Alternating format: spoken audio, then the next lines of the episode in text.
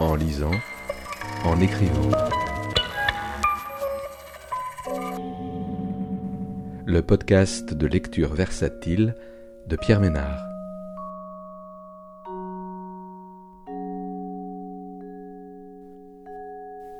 Aujourd'hui, Les Méduses de Frédéric Clémenceau, paru aux éditions Flammarion en 2020.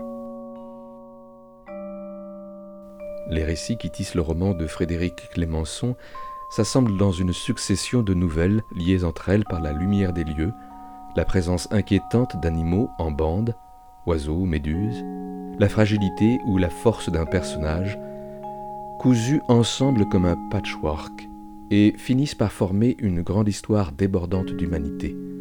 Tous les personnages du livre se croisent dans un hôpital de province, pas très loin de l'océan. Certains y travaillent, d'autres y souffrent, quand certains ne font qu'y passer. C'est là, entre la vie et la mort, à l'endroit où leurs existences se révèlent les plus fragiles, fébriles, évanescentes, mais les plus vibrantes aussi, qu'ils vont se retrouver. Une poussée de fièvre le réveilla dans la nuit. L'odeur aigre de sa sueur le fit grimacer. Le corps des femmes entreaperçues lors de leur dernière promenade nocturne lui revint en mémoire, taches blanches surgissant des eaux noires, puis ses larmes quelques semaines auparavant, le vent froid sur ses joues mouillées. Il faisait nuit depuis une heure, peut-être deux. Le ronflement saccadé de l'escalator s'enfonçant vers l'esplanade où un groupe d'adolescents faisait du skate sa main soudain balayant l'air comme pour chasser une mouche, la vue brouillée, un mal de tête intense comme une lame de couteau fourrageant à l'intérieur du crâne, le bruit mat des skates retombant sur la dalle et entrant dans sa tête comme un oiseau, si débattant, coup de griffe. J'ai des oiseaux dans le crâne, docteur, plein d'oiseaux, lui avait dit un jour David, l'un de ses jeunes patients. Et quand les oiseaux sont là, les mots dans ma tête s'embrouillent. Vous avez déjà vu un vol des tourneaux? La façon dont ils crient, dont ils se déplacent Par centaines, comme si une main invisible les poussait, leur donnait cette drôle de forme. C'était exactement ça. Il avait les oiseaux dans le crâne. Le retour précipité vers la maison, l'annulation des rendez-vous qu'il avait tenté de maintenir, encore dix, encore cinq, apprendre à dire à ses patients, des enfants, des adolescents, ce sera désormais le docteur l'évêque qui te suivra, Soukenatou, Marion, Antoine, Joris, Gosdan, Kevin, les rassurer. Il savait combien les liens qui les unissaient étaient fragiles, mais il pouvait tout aussi bien affirmer le contraire. Passer la main n'était pas simple. Il le mesurait maintenant. Sois sage, ô ma douleur. Où avait-il appris ça? Les oublis, les confusions verbales, les mots perdus, un mot pour un autre, ils en avaient ri jusque-là, Marianne et lui. Elle n'était pas encore rentrée, il s'était installé devant l'ordinateur, Vol Crête avait acheté deux billets et envoyé dans la foulée un mail à Yanis. Il serait à Héraclion dans deux jours, arriverait en fin d'après-midi. Pouvait-il venir les chercher? Marianne l'avait prévenu ce pouvait être n'importe quand. Ces femmes, donc, Pierre Milan les avait observées souvent, les attendait même à chacun de leurs voyages.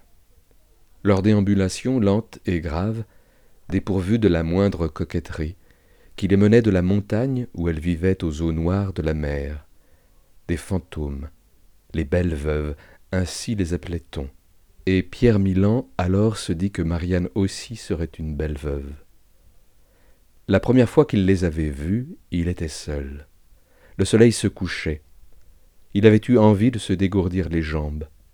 Ils étaient arrivés la veille, et Marianne était fatiguée, meurtrie par un procès perdu, une cliente qu'elle n'avait pas su défendre et qu'elle avait expédiée avec ses enfants vers un nouvel enfer. Le soir de leur arrivée, elle avait préféré finir avec Yanis la bouteille de Courtaki, parler d'autre chose.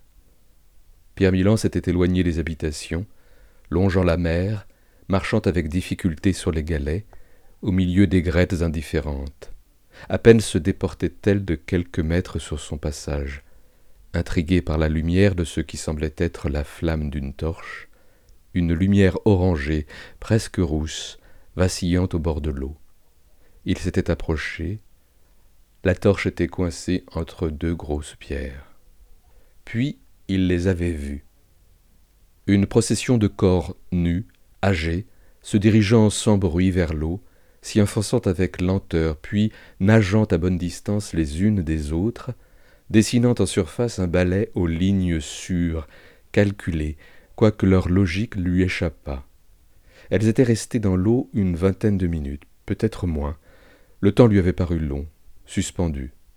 Quand elles étaient sorties, la femme la plus âgée, qui était aussi la plus petite, s'était avancée la première, les bras le long du corps, s'était dirigée vers le rocher le plus imposant derrière lequel elle avait disparu avec les autres, emportant la torche avec elle, rendant cette portion du rivage à l'obscurité.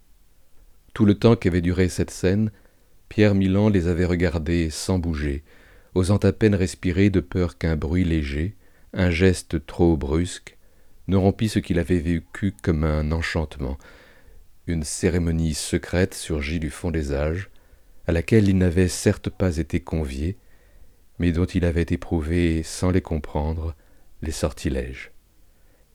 Il avait compris ce jour-là qu'il mourrait là, sur cette île. Ce fut Yanis qui lui avait révélé, à son retour, l'histoire de ces femmes, lui-même, en étranger venu du continent, ne l'ayant apprise de ses voisins qu'au bout de quelques années. Les secrets de l'île se méritent, Pierre. On racontait donc que, à la fin du XVIIIe siècle, une tempête violente s'était abattue sur la crête. La mer s'était déchaînée pendant trois jours et trois nuits, et, lorsqu'elle s'était calmée, on avait découvert sur le rivage, au lever du jour, les corps de douze pêcheurs et de deux inconnus, deux hommes immenses, dont le visage méconnaissable, aux yeux crevés, semblait avoir été brûlé. Des contrebandiers, avait-on dit, dont on avait vengé les crimes. Certains pêcheurs étaient morts, noyés, les autres avaient été tués à coups de couteau. Personne n'avait su ce qui s'était passé, et toutes sortes d'histoires avaient couru sur ces assassinats et les liens qui unissaient les pêcheurs aux deux contrebandiers. Les veuves avaient pris l'habitude de se rassembler à la nuit tombée et de se baigner une fois par semaine là où on avait trouvé les corps de leurs époux, de leurs frères, et après elles leurs filles et petites-filles, qui semblaient ne quitter leur village dans la montagne que pour venir là. Au village, on ne les voyait jamais, pas même les jours de marché qui, pourtant, drainaient la plupart des habitants dans un rayon de quarante kilomètres. Si Yanis émettait quelques doutes quant à la véracité de cette histoire, celle-ci lui plaisait comme elle avait plu à Pierre Milan, puis à Marianne, lorsqu'il la lui avait raconté le lendemain matin, l'entraînant avec lui la semaine suivante, quêtant les pieds dans l'eau, la flamme vacillante de la torche.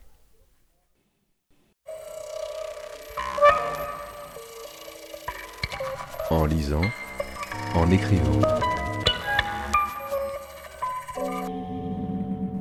Le podcast de lecture versatile de Pierre Ménard.